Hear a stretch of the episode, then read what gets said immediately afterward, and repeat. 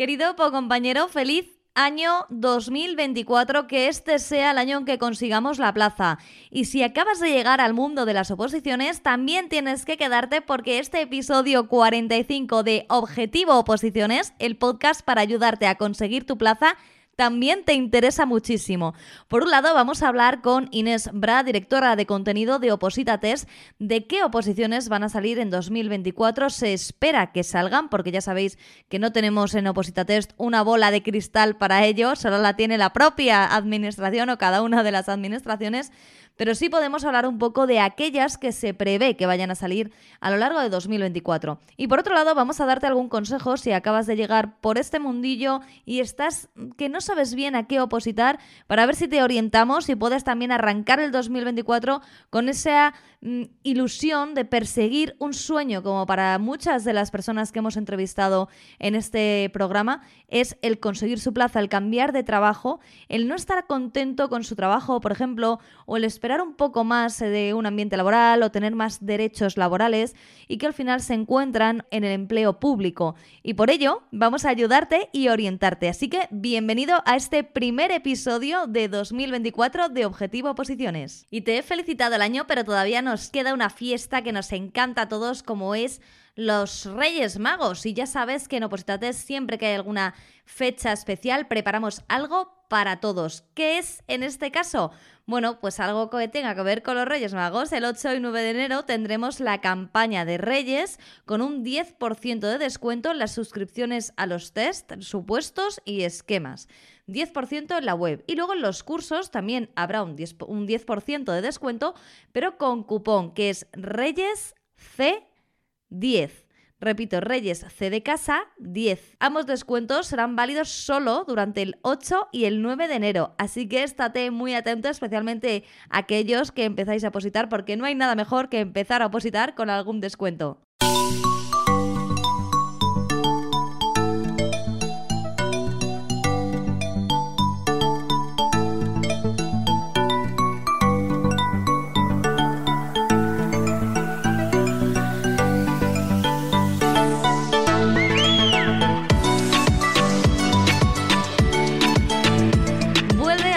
Objetivo Oposiciones, Inés Bra, nuestra directora de contenido. ¿Cómo estás? Hola Blanca, muy bien, todo bien. ¡Feliz año nuevo! Feliz año nuevo también a todos los que nos escuchan y a ti también. Muchas gracias. Todos los que nos escuchan, que estarán súper nerviosos esperando que hablemos un poco de qué podemos esperar los opositores en este 2024. ¿Cuáles van a ser las principales opos que van a salir? Pues mira, Blanca, eh, se esperan este año, o deberían salir, bastantes eh, oposiciones y bastantes convocatorias que están todavía pendientes. ¿Y por qué están pendientes estas, estas convocatorias? Bueno, eh, para los que nos escuchan, la oferta de empleo público se publicó, la de 2023, y en ella se establecía que las plazas deberían convocarse antes del 31 de diciembre de 2023, cosa que no ha pasado como ocurre habitualmente, ¿vale? que, nadie, que nadie se alarme de que, uy, ¿qué ha pasado? No, no ha pasado nada más raro de lo que suele pasar todos los años con las plazas que deberían convocarse en el año de la oferta de empleo, pero que al final, pues por unas circunstancias o por otras, no se acaban convocando. Por tanto, hay un montón de plazas de la OEP 2023, de oposiciones, bueno, de las principales o de las, eh, de las que se prepara mayor número de gente, que todavía eh, no se han convocado y que, hombre, se espera que se convoquen a lo largo de este año. Sobre cuándo se convocarán, ahí también hay incertidumbre, ¿vale? Es imposible saber a ciencia cierta, excepto en algunos cuerpos en los que sí que ya hay más o menos rumores, cuándo saldrán eh, estas convocatorias, pero todo parece indicar que deberían salir en este 2024 y algunos exámenes realizarse también eh, durante este año. Por tanto, plazas pendientes de la oferta de empleo público de 2023 y además, pues debería eh, publicarse con el nuevo presupuesto general del Estado que debería haber para, este año otra nueva oferta de empleo público en 2024, de la que, bueno, por ahora no se sabe nada. Una pregunta que te quería hacer, porque esta es, eh, es, la pregunta que todo opositor que más o menos acaba de empezar se hace. ¿Se acumulan las de 2023 y 2024 y se hacen en un único ejercicio o no? Podrían acumularse. Esto realmente es una facultad que, que tienen pues, los, los, que convocan, ¿no? Es decir, sí que ha habido ocasiones en las que si todavía no se habían convocado las anteriores se empezaron a acumular y entonces se convocaban juntas, pero no tendría por qué. Es decir, podría convocarse perfectamente, oferta de empleo público 2023 y luego salir cuatro o cinco meses después la de 2024 y, y convocarse más adelante. Es decir, no tiene por qué, puede ocurrir, así ha ocurrido en algunas ocasiones, en algunos cuerpos, pero no es una regla exacta que matemáticamente se tenga que acumular. Uh -huh, gracias. Y otra pregunta de principiante. ¿Que ¿La convocatoria qué es exactamente? Porque hay muchas personas que se lían. Dice, si ya está en la oferta de empleo público, ¿qué es la convocatoria? Claro, digamos que la oferta de empleo público es donde se recoge el número máximo de plazas que de cada cuerpo eh, se van a convocar en, en, un año concreto, ¿vale? Entonces se recoge simplemente el número de plazas y los turnos, si se convoca por turno libre o por promoción interna. Pero no se indica nada más, es decir, eh, no se indica los requisitos, los ejercicios, el programa de la oposición o las fechas de, de presentación de instancias. Todas esas cosas se determinan en la convocatoria. La convocatoria es la que marca, por tanto, pues esos requisitos generales para presentarse a la oposición, los plazos que tendremos, cómo será el programa, los ejercicios, si hay algún cambio eh, relevante en el proceso selectivo. Todo eso se publica con la convocatoria. Por tanto, si tenemos oferta de empleo público pero no tenemos convocatoria, realmente pues no sabemos nada. Simplemente sabemos que para el cuerpo al que opositamos, pues sí que hay plazas pendientes. La convocatoria es la que nos marca, pues un poco el que el proceso empieza a moverse, ¿no? Y empieza a, a iniciarse todos los trámites de los que, bueno, de los que al final se compone una posición. Y ya sabiendo qué es una convocatoria, ¿cuáles crees tú que están así más pendientes o que son es más probable que empiecen a salir? Pues mira, una de las que se, se rumorea que debe de estar al caer, ¿vale? Y quizá eh, pues muy, muy, muy prontito, es la de agentes de, de Hacienda, agentes de la Hacienda Pública. ¿Vale? Esa, esa, convocatoria, esa oposición, bueno, ya decían que iba a salir ya de modo inmediato antes de final de año, no ha sido así, pero bueno, sí que informaciones sindicales hablan de que, de que está al caer y que debería caer ahora en las primeras semanas de enero.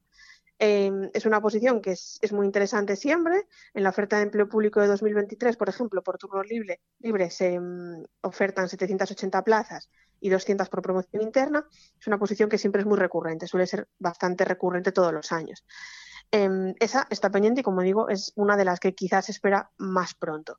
Las oposiciones de justicia, las que tienen, eh, bueno, las, las oposiciones, pues, eh, las oposiciones de gestión, tramitación y auxilio, cuerpos generales de justicia, eh, están con el proceso de estabilización todavía pendiente, cuyo examen va a ser en marzo, pero hay plazas previstas ya en la oferta de empleo público de 2023 para estos cuerpos que también deberían convocarse no demasiado tarde, ¿vale? Uh -huh. Sí que es verdad que en el ámbito del Ministerio de Justicia, si en todas las oposiciones en general la regla general es la incertidumbre, en estas oposiciones más todavía, sí. ¿vale? Entonces sí que es verdad que a veces se retrasan mucho o a veces no se cumplen los plazos.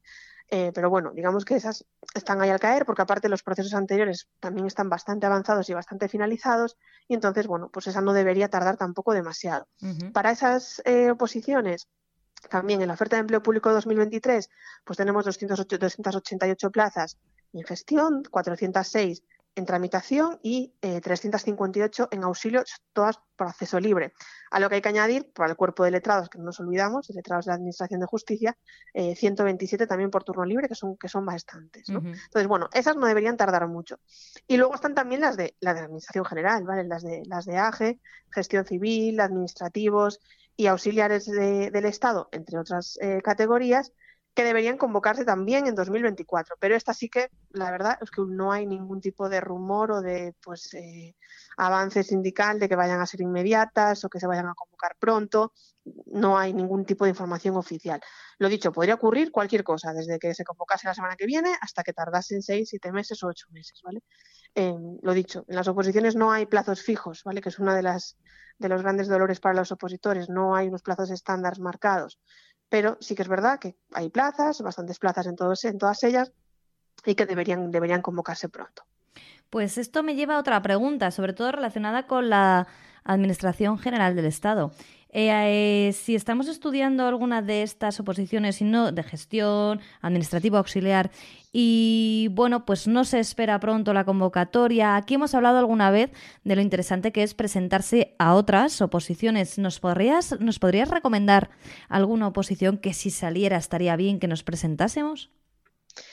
A ver, eso ya es, es muy eh, variable. Nosotros siempre decimos, puede ser interesante, por ejemplo, si vas a una oposición eh, estatal, por ejemplo, de administrativos, y se convoca en tu comunidad una oposición autonómica del mismo nivel, hombre, bueno, hay temario similar. Es verdad que no va a ser igual, ¿eh? que vas a tener siempre un hándicap, sobre todo en la parte de derecho autonómico, y eso puede ser interesante. El problema o el mayor dolor, ¿cuál es? Que las autonómicas, pues bueno, eh, no salen siempre, no salen todos los años, a veces aún hay más incertidumbre que en las estatales, entonces, bueno, no es tampoco fácil combinar todas esas, todas esas variables, ¿no? Em, a otros cuerpos mm, es, depende de muchas, de muchas cosas, ¿no? Depende de los conocimientos previos que tenga la persona, porque claro, cambiar de un temario de administrativos, imagínate que se convoca agentes de Hacienda, ¿no? No es tan fácil, ¿no? No es tan fácil cambiar del temario de administrativos a estudiar de repente derecho tributario, no es lo mismo, ¿no? Entonces, sí que dentro de una de, un misma, de una misma categoría de oposiciones, hablamos de administración general o hablamos de justicia, es muy fácil entre ellas moverse a una o a otra con la dificultad siempre, que nosotros siempre lo decimos, que eso conlleva una dificultad adicional. Pero a otras categorías diferentes, salvo que sean autonómicas, a veces es bastante complejo. ¿eh? Entonces, bueno, sí que es posible, lo que pasa ahí es muy difícil determinar porque a nivel autonómico sí que es muy, es muy difícil hablar de todas las comunidades en general. Em, es difícil eh, abarcar otras oposiciones que, que digas tú, es que el temario me coincide al 100%, ningún temario o casi ninguno coincide al 100%. O sea que sabiendo que es un esfuerzo, eh, bueno, y que hay que varía el temario, pero que habrá alguna que puede ser que cuadre, aunque la incertidumbre es la misma. Correcto, exacto, es la misma. y te habrás dado cuenta que ahora, precisamente de lo que estábamos hablando ahora, de cambiarse de oposiciones, ya tienes que tener un conocimiento muy profundo de tu temario para poder lanzarte con lo que decías tú, el derecho autonómico y cosas así. Eso es para, para aquellos veteranos. Pero te, te habrás dado cuenta que al principio me he estado dedicando a aquellos que llevan poco tiempo a las oposiciones. Y es que a principios de año hay muchas personas pues que no están contentas con su trabajo, quizá, que quieren un cambio en su vida. Y es bastante típico el mirar opciones. No sé si tienes alguna recomendación para estas personas que están buscando una oposición. ¿Qué podríamos decirles desde aquí? Pues mira, eh, yo una cosa que siempre recomiendo es tener en cuenta varios, varios, varios factores. Y uno de los primeros que siempre les, les comento a toda la gente que, bueno, que nos escribe para, para preguntarnos este tipo de cosas, orientación, a qué me puedo presentar y demás, es que lo primero que tienen que, determinar, porque creo que es una cuestión bastante importante, es eh, decidir si ellos quieren una oposición estatal, una oposición autonómica o una oposición local.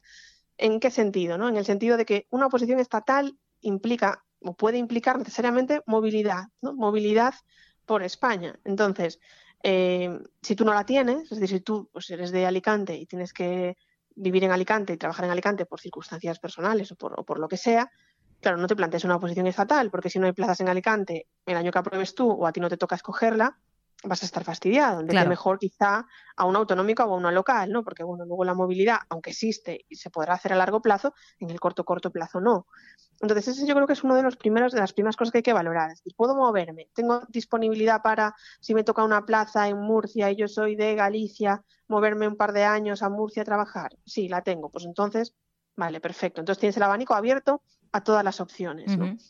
Si ya estás más limitado, entonces mm, asegúrate, ¿no? Vete a una universidad, a una posición universitaria pues de tu ciudad o de tu provincia o de la comunidad, vete a una autonómica, busca una local, ¿vale? Busca algo más eh, adaptado a esa circunstancia que es de no que no te puedes mover.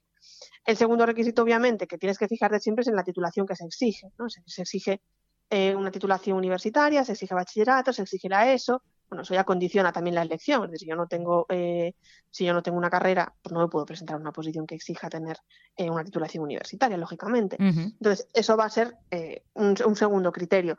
los que tengan titulación universitaria pueden presentarse a todas, ¿no? digamos, o a la mayor parte, salvo que se pida una titulación específica.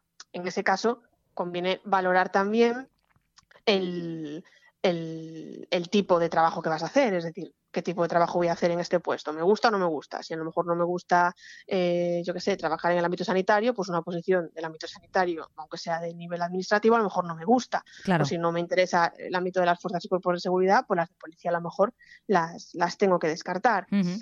Y luego también valorar, en este caso, el número de plazas que hay, la recurrencia de las oposiciones, porque eso es muy, muy importante, ¿no? Es decir, el saber, pues yo voy a presentarme a una oposición y ojalá todo el mundo la apruebe a la primera, pero a veces no pasa. Claro. Y el saber que tienes otra bala, pues vale, no pasa nada, no voy a esta convocatoria y voy a la siguiente, porque en esta posición lo habitual es que cada año, cada año y medio, salgan plazas. Si me voy a una posición cuya recurrencia no es tan frecuente, pues lo que va a ocurrir es que necesitaré más tiempo.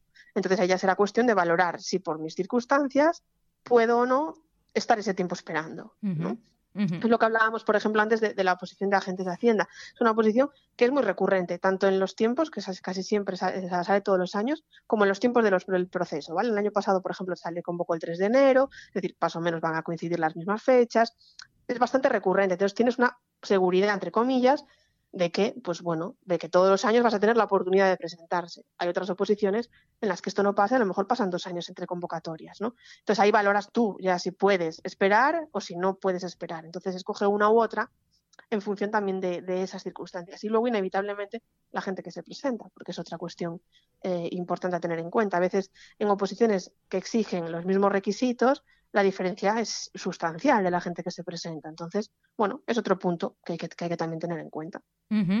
Bueno, pues yo creo que las personas que nos están escuchando no solo saben ya algunas oposiciones que están marcadas, ojo, que, que, que, van a, que vayan a sacar la convocatoria no significa que tú llegues a tiempo si acabas de empezar, porque eso también hay que decirlo que requiere un tiempo, bueno, a lo mejor tienes una suerte inmensa, pero lo suyo es que, que tengas el temario más o menos trillado a la hora de presentarte. Pero si si alguien que nos está escuchando está planteándose opositar, yo creo que les has dado unas cuantas técnicas muy buenas para elegir su oposición. Pues sí, lo, que dices tú, ¿eh? es decir, una oposición tampoco se aprueba en tres meses o en dos, ¿vale? Ojalá y todo el mundo la apruebase en ese tiempo, pero no, entonces, bueno, que salga y no implica que estés preparado, por tanto, una oposición siempre tiene que plantearse como algo a medio largo plazo, ¿vale? Es decir, no es una cuestión que tienes que perseverar, que a lo mejor la primera no te la sacas, pero que tienes, que volver a intentar, ¿vale? No es una cosa de, ay, vale, hay muchas oposiciones, hay muchas plazas, me presento, me lo estudio en dos meses y sí voy a probar seguro. No suele pasar. Mm. No, no suele pasar, ojalá, pero efectivamente no. Pero bueno, que no pasa nada porque ahí estaremos, ¿no? Desde Opositates para todos los que decidáis empezar las oposiciones este año. Justo, exacto. Aquí nosotros estamos para, para lo que necesiten, tanto cuando salgan las convocatorias y tienen cualquier duda, como para que nos escriban y nos pregunten cómo van los procesos. Nosotros estamos, bueno, y quedamos a su disposición para, para todo lo, lo que necesiten. Pues Inés Bra, muchísimas gracias. Que tengas un 2024 excelente. Igualmente, Blanca, un saludo para todos. Un abrazo. Un abrazo.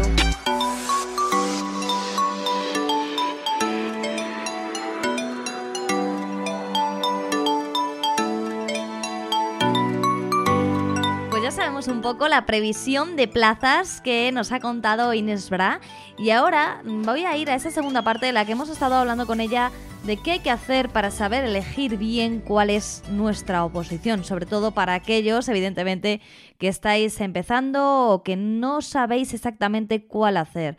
Está claro que las que ha comentado Inés son las que, bueno, pues preferentemente van a salir todos los años y es mucho más sencillo estudiarse unas oposiciones que van a salir todos los años porque puedes probar suerte todos los años y puedes saber si estás preparado para opositar, eh, perdón, para aprobar en un año y poder ya presentarte de nuevo. Ahora bien, desde el punto de vista emocional, porque yo creo que ya nos ha hablado de las cuestiones técnicas que son importantísimas para elegir oposición, y a mí me gustaría hablarte un poco de esas emocionales que los opositores vamos desgraciadamente identificando a lo largo del tiempo de opozulo.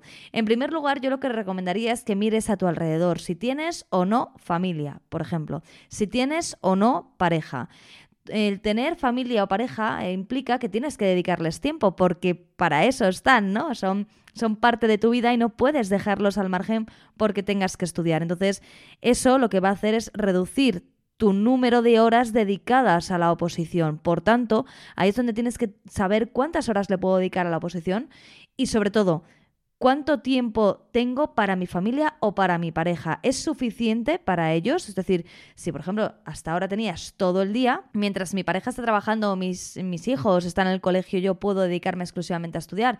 Fenomenal tengo trabajo además, entonces aparte de las ocho horas que está todo el mundo fuera, lo tengo que restar de la tarde, ahí es donde tú tienes que saber si puedes dedicarle tiempo a una oposición o no. Si tienes menos tiempo no significa que no puedas opositar. Yo lo que sí que haría es rebajar las expectativas. En lugar de dedicarme a una oposición cuya media está en 2, 3, 4 años, iría a aquella la que la media se encuentra entre 8 y 14 meses. Eso es lo que mm, va a hacer que me lleva a lo segundo que no tengamos frustración, porque cuando tú empiezas a dejar tiempo el, tiempo que se está de calidad con tu entorno, que también quiero meter aquí a los amigos, parece que no son importantes, pero a todos nos gusta tomarnos algo con nuestras amistades, poder ir a un concierto, poder ir a un cumpleaños, esas cosas, que sepas que en el momento en que tú te metes en una posición de largo recorrido, te tienes que prácticamente olvidar de ello. Entonces, casi que mejor estar desaparecido 14, 15, 16 meses si no dispones de mucho tiempo que tres años para que al final, bueno, pues te genere una frustración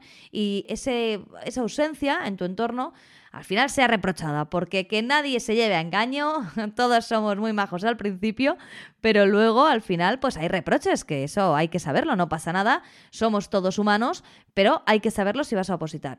Con respecto a, la frustración, esto está muy relacionado también con lo anterior, ¿tienes una red de apoyo? ¿Alguien que pueda estar a tu lado a lo largo de este tiempo, ya sea pues para hacerse cargo de aquellas eh, situaciones en las que tú no vas a poder estar, o bien para sostenerte económicamente, porque hay que hacer una inversión económica en la oposición, que en muchas ocasiones no es muy elevada, pero claro, depende de tu situación económica. ¿Cuánto tiempo puedes estar tú, por ejemplo, si decides, bueno, pues voy a dejar de trabajar y me voy a dedicar exclusivamente a opositar? ¿Cuánto tiempo se puede estar sin no solo ingresar dinero, sino gastándolo la oposición, porque tú tienes que tener un buen temario, tienes que hacer tus test con nosotros, tienes que buscarte cursos que te vayan a servir, que también los tienes con nosotros y ya sabes que tenemos facilidades de pago, pero hay que hacerlo.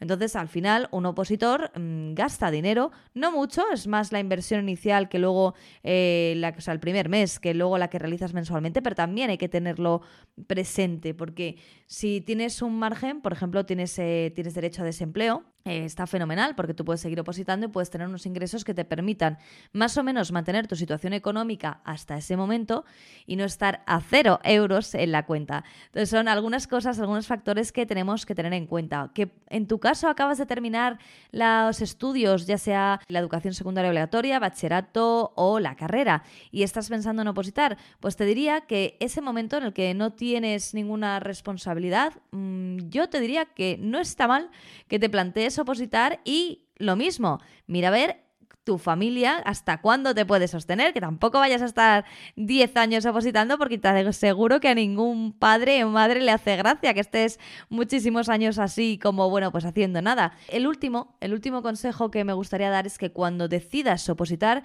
que vayas a por ello con toda la ilusión, con toda tu fuerza y con todas tus ganas, porque solo así Primero, vas a ir perfectamente preparado al examen y segundo, si vas perfectamente preparado pero hay 250 personas por delante de ti que lo están más, porque lleven más tiempo, porque tengan más capacidad memorística, por el motivo que sea, que tú te quedes tranquilo, porque has hecho lo máximo y has dado lo máximo, que eso es importantísimo a la hora de enfrentarte a una oposición.